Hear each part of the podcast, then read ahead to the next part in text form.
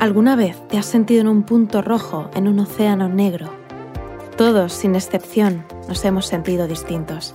Pero la verdad es que vivimos en un mundo a color, donde nuestros sueños se pueden hacer realidad. Soy distinto, soy distinta como tú. Tenemos grandes retos sobre la mesa. Estamos en un tiempo de transformación y en el centro de cualquier transformación están las personas. En este podcast hablaremos de talento, diversidad, inclusión y especialmente de las personas, de gente valiente dispuesta a cambiar las cosas, gente que pone en perspectiva cuestiones importantes y que nos inspira. ¿Te sumas al viaje?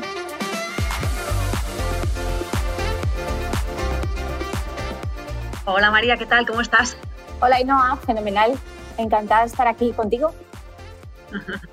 Muy bien, pues para, para nosotros es un lujazo y un placer, como siempre, tenerte con nosotros. Eres ya parte de, de, la familia de Schneider Electric, eh, María, porque hemos colaborado en tantísimos proyectos juntas que ya nos conocemos súper bien. Y nos encanta que estés participando en esta serie que nosotros hemos titulado Un punto rojo sobre un océano negro, que luego explicamos un poquito más qué, qué es.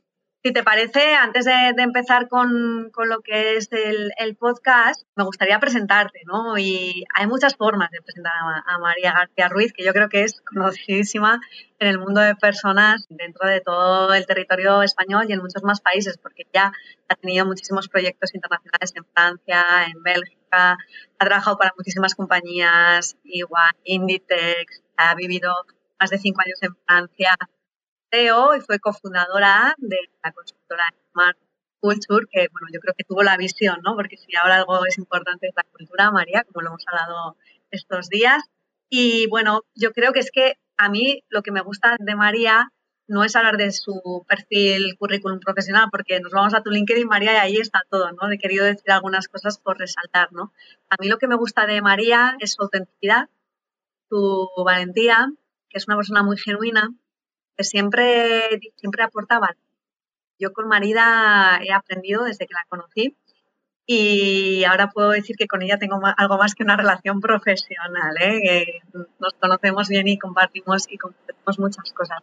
Y de ella me gusta que, que siempre, siempre, siempre dice lo que piensa, siempre trata de aportar valor, pensando en lo mejor para la compañía a la que está ayudando y para los profesionales a los que está ayudando y que tiene muy claro que um, cultura, liderazgo, el negocio con clientes en el centro y con las personas como lo más importante es lo que ella llama este triángulo maravilloso con los clientes en el centro y las personas como lo más importante, que yo casi ya me lo he apropiado para mí, esta definición de María, y luego es muy generosa.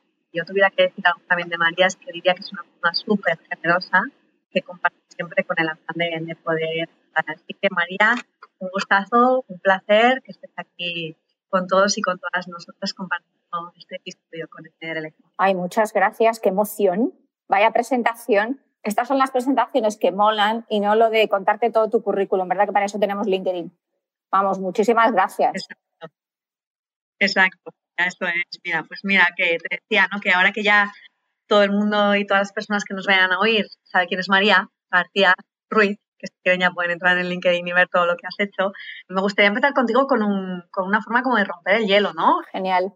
Y te quería hacer algunas preguntas. ¿Cuál es tu palabra favorita? Pues me lo has puesto muy fácil, porque mi palabra preferida es autenticidad. La tengo, además lo tengo súper claro, que tiene que ver con decir lo que uno piensa con respeto, pero decir. Mira que me la esperaba.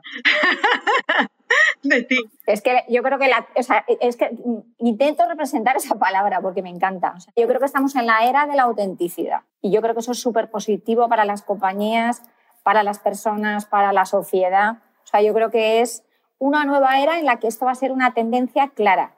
Y de hecho, las compañías que no lo hagan se van a quedar atrás. Uh -huh.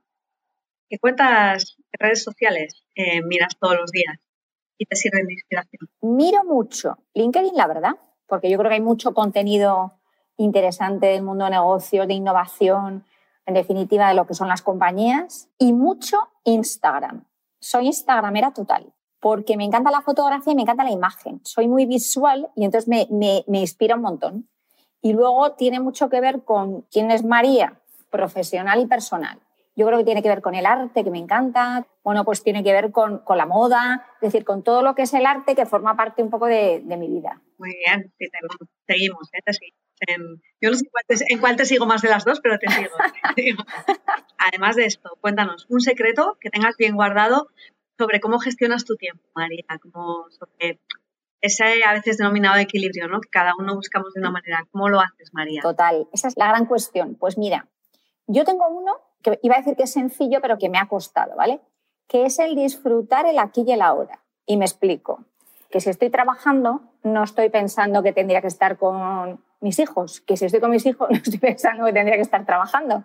Y para mí eso, fíjate, yo tengo una herramienta con la que trabajo mucho, que se llama la rueda de la vida, que al final habla de, ti en todas tus facetas, pues que tiene que ver con tu vida profesional, por supuesto, tus amigos, tu familia, el amor, el desarrollo personal.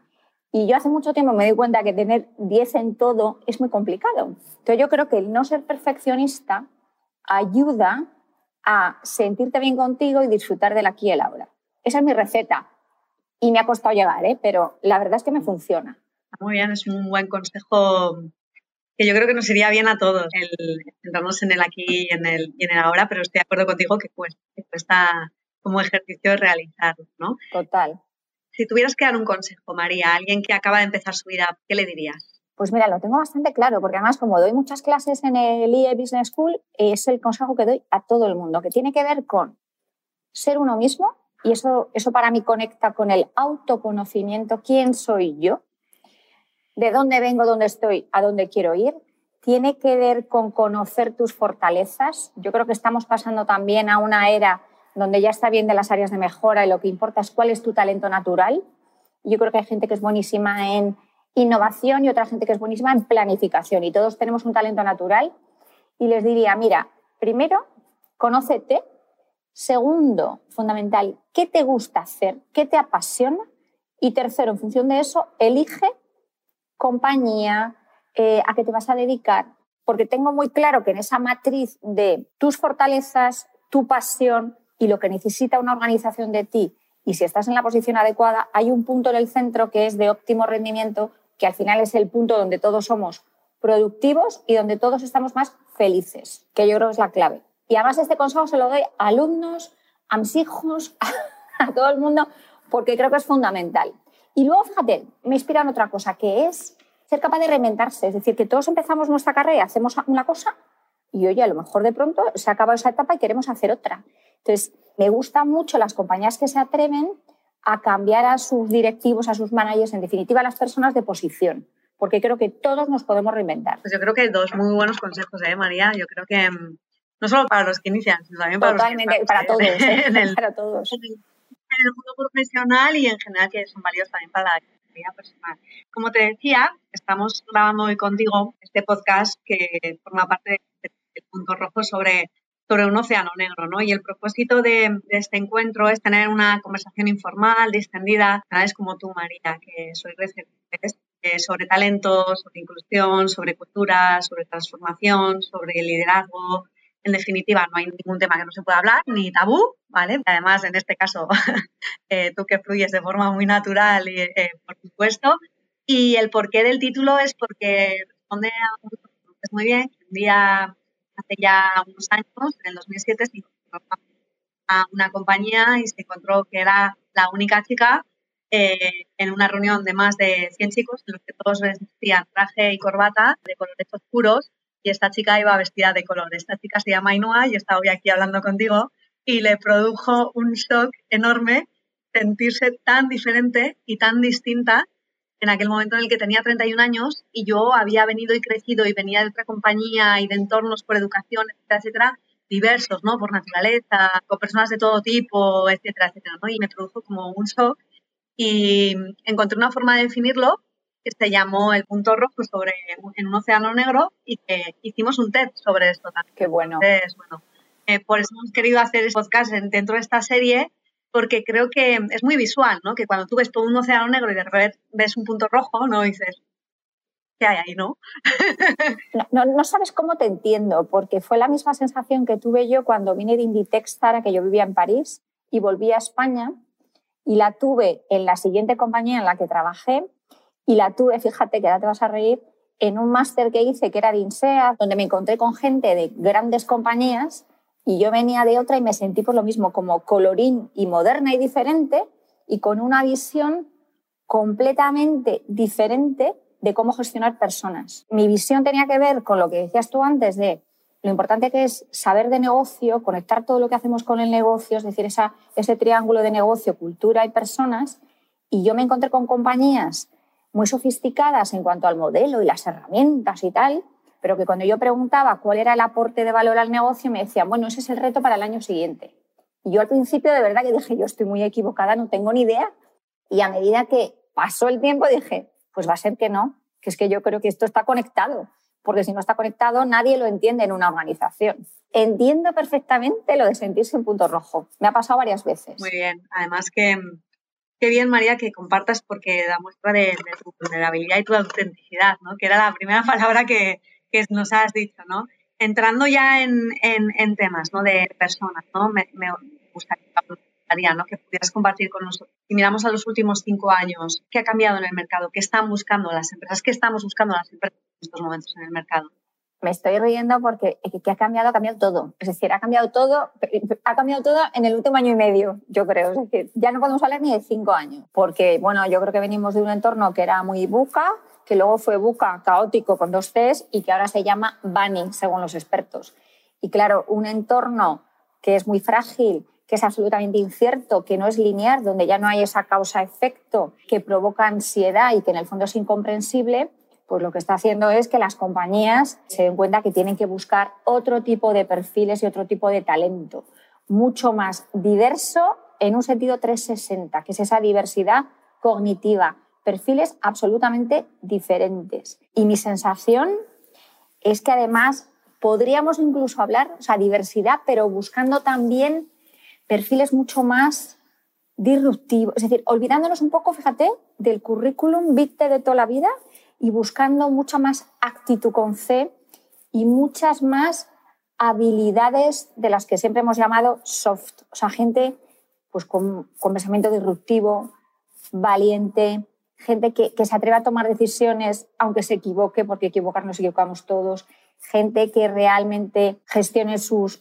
emociones y le importen las emociones y entienda que de verdad ese balance entre lo emocional y, y el pensamiento es fundamental y por supuesto gente que esté orientada a resultados. Entonces, ¿qué ha cambiado? Todo.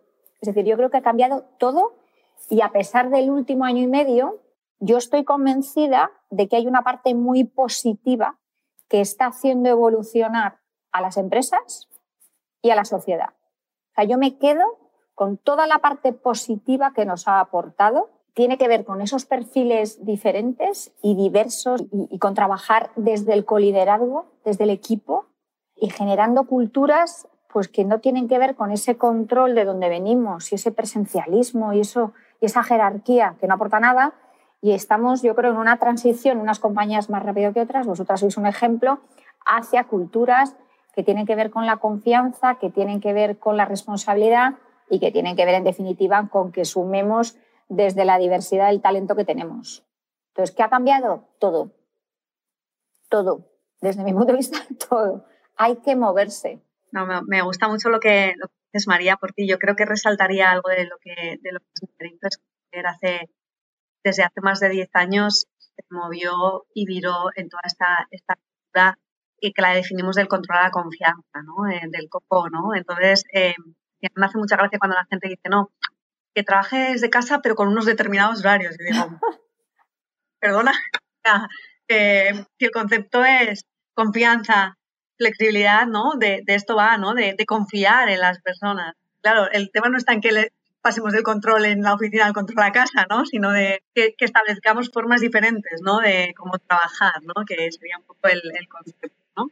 Decías, ¿no? Hablabas, María, de perfiles diversos, de diversidad cognitiva, de todos los perfiles. Realmente vemos que el mercado es mucho más dinámico, ¿no? Y que los nuevos talentos quieren vincularse más a través de un propósito, de un para qué, ¿no? Quieren identificarse con la empresa y el tema de construir o dejar algo mejor en el mundo, etcétera, ¿no? Entonces, antes el proceso era mucho más unilateral y lo que nosotros estamos observando es que ahora cada vez más los candidatos y candidatas eligen las empresas. No sé qué, opinas tú, María. Vamos, completamente de acuerdo. Y te tengo que decir que me encanta. Que me encanta porque equilibra los diferentes colectivos de la sociedad, equilibra todo. Es decir, mira, a mí me gusta mucho que la gente de verdad busca propósito. Eh, bueno, ya sabes el dato, ¿no? Que en teoría los, el 80% de los CEOs están cambiando el propósito de su compañía. Y yo digo, menos mal, porque realmente hay un concepto nuevo que ha nacido, que es el de empresa comprometida con la sociedad, que quiere aportar. Y yo creo que eso es clave. Entonces, a mí me encanta que la gente que ahora mismo está decidiendo dónde quiere trabajar busque ese propósito, se preocupe por la misión de la compañía, por los valores y en el fondo elija y haga un matching entre quién soy yo y en qué compañía tengo que trabajar.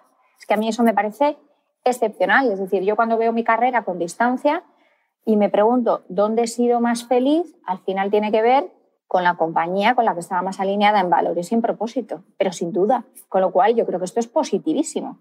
Bueno, de hecho yo siempre digo que me considero generación Z, porque es que yo estoy de acuerdo con esto, te lo digo de verdad, yo estoy completamente de acuerdo.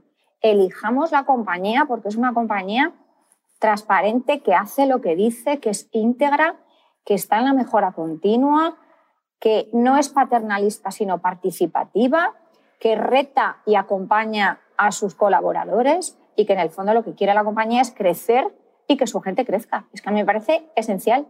Totalmente de acuerdo, María. Yo creo que lo vemos ya no solo las nuevas generaciones. Efectivamente. como tú has dicho, yo creo que las nuevas generaciones probablemente han crecido ya en un entorno con mucha menos jerarquía y son más atrevidos por educación y por lo que han vivido, ¿no? Pero yo creo que todos y todas nos planteamos, ¿no? Los, ¿Para qué es, no? ¿Para qué trabajamos? ¿Cuál es el propósito de lo que hacemos? Y yo estoy de acuerdo. Te alinea mucho más a ti, con tus valores, con lo donde trabajas, que al final pasamos mucho tiempo. Entonces, claro, Total, completamente.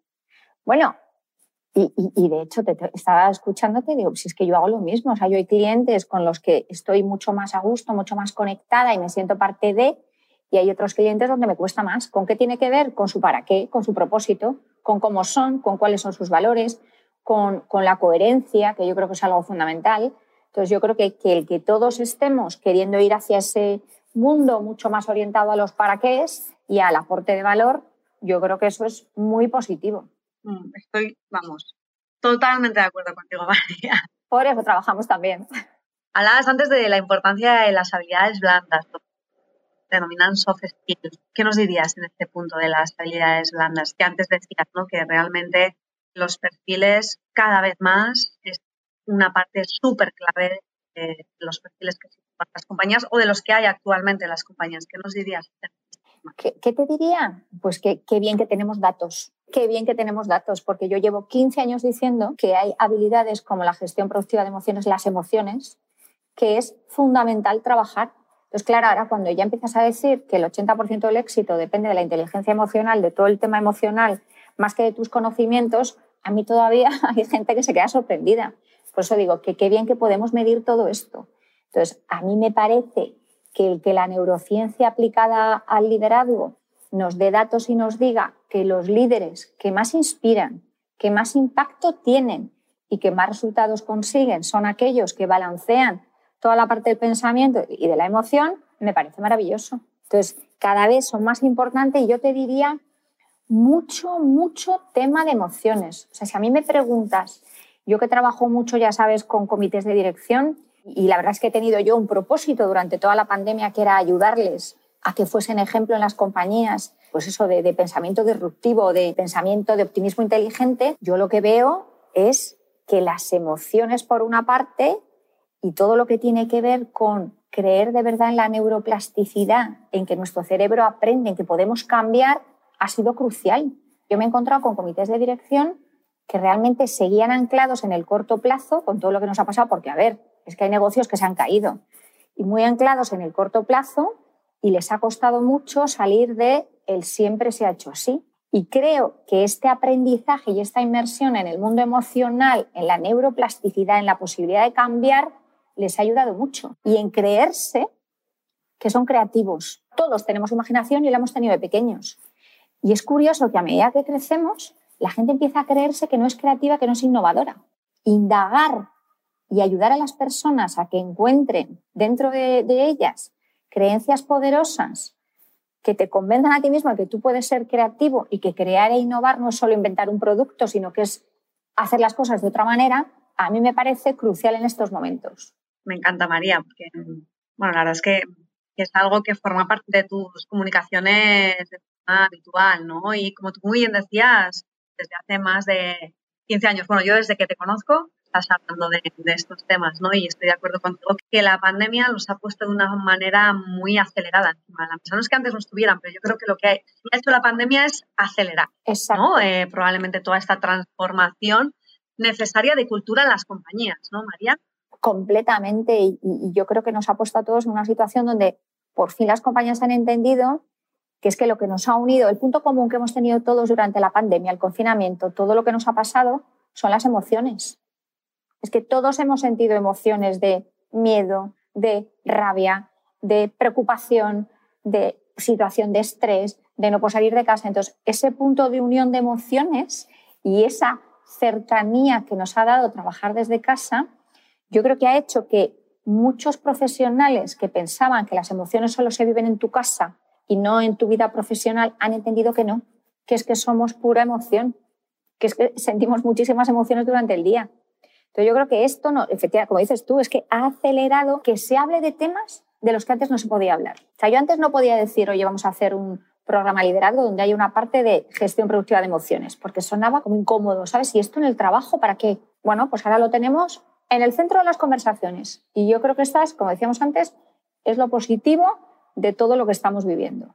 Totalmente. Al final, como decimos siempre, no, María, no contratamos profesionales, contratamos personas. Efectivamente. Que, que no dejan aparcada su cerebro, ¿no? Cuando entran a trabajar, lo vuelven a coger, ¿no? Que sienten, que les ocurren cosas, que viven, que les suceden, ¿no? Como a todos y a todas. Y muchas veces yo creo que las compañías, cuando ocurren cosas con nuestros colaboradores, nunca pensamos que puede estar sucediendo por dentro cosas personales, ¿no? Y si preguntásemos qué tal estás, cómo lo llevas, ocurre algo, no, nos ahorraríamos, yo creo que muchísimas cosas, ¿no? Que, que luego hacemos muchísimos programas y muchísimas elucubraciones y piensas, si le preguntamos qué tal está, ¿le ocurre algo? Totalmente de acuerdo y has dado en otra de las tendencias para mí, que es hacer programas de liderazgo, cosas cortas de mucho impacto y muy basadas no solo en lo que hacemos, sino en quiénes somos. Y yo creo que eso provoca un impacto en las compañías. O sea, esos programas tan largos ya, no, cosas cortas donde de verdad la gente pueda profundizar en, bueno, lo que decíamos al principio, en quién soy yo y en qué puedo hacer yo para seguir desarrollándome. Y yo creo que eso es lo que ahora mismo necesita, fíjate, te diría, las compañías y la sociedad. O sea, lo tengo clarísimo.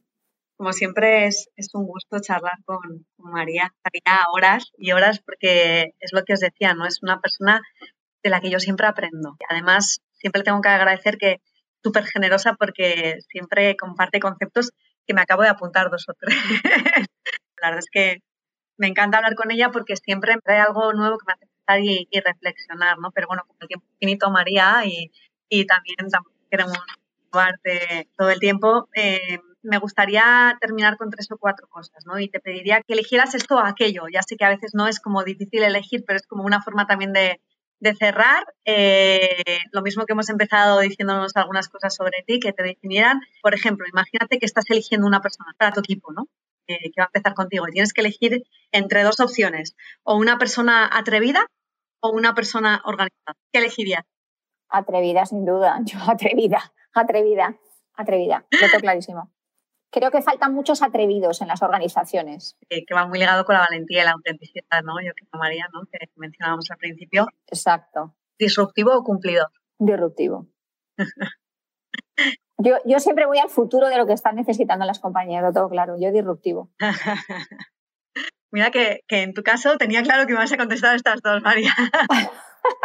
eso, eso tiene que ver con la, bueno, con la conexión. Si es que yo soy Schneider, o sea, lo tengo muy claro es la conexión.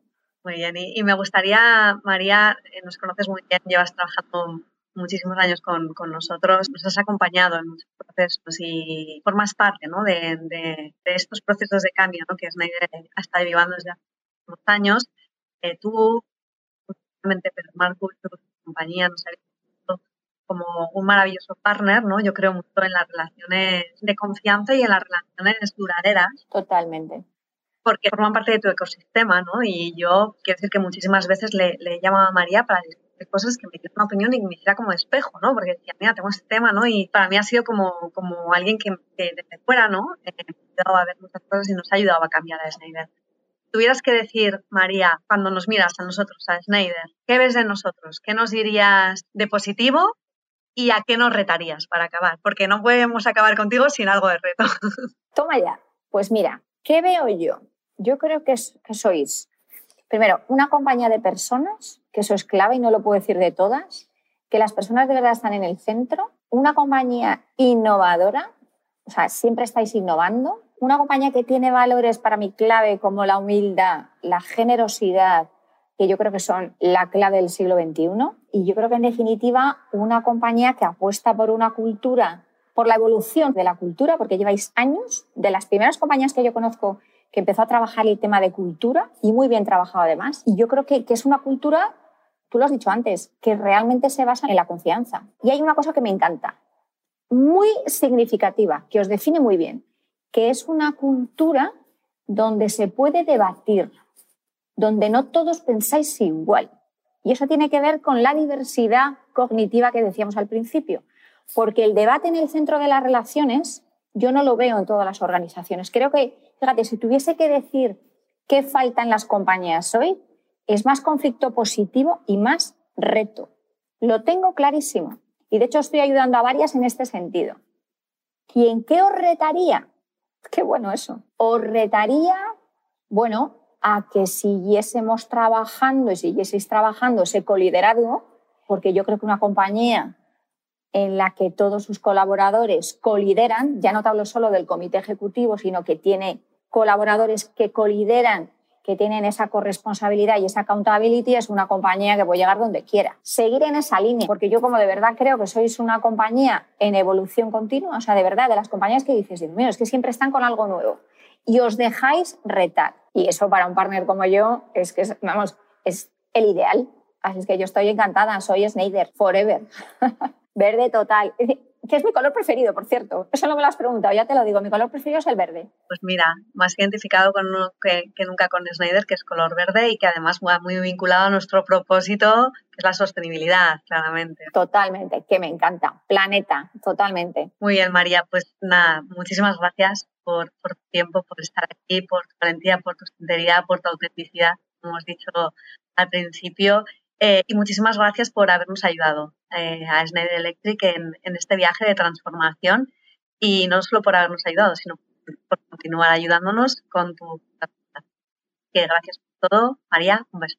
Oye, gracias a vosotros y todavía nos queda viaje, ¿eh? con lo cual a seguir viajando. Ahora podemos ir en cohete, como hay que acelerarnos, podemos ir en cohete. Oye, mil gracias. ¿eh? Gracias a ti. Un beso muy fuerte. Un beso. Gracias. Gracias por escuchar de El Punto Rojo en el Océano Negro, un podcast de Schneider Electric dedicado a hablar de talento, diversidad, inclusión y especialmente de las personas, de gente valiente dispuesta a cambiar las cosas, gente que pone en perspectiva cuestiones importantes y que nos inspira. Te esperamos en el siguiente episodio.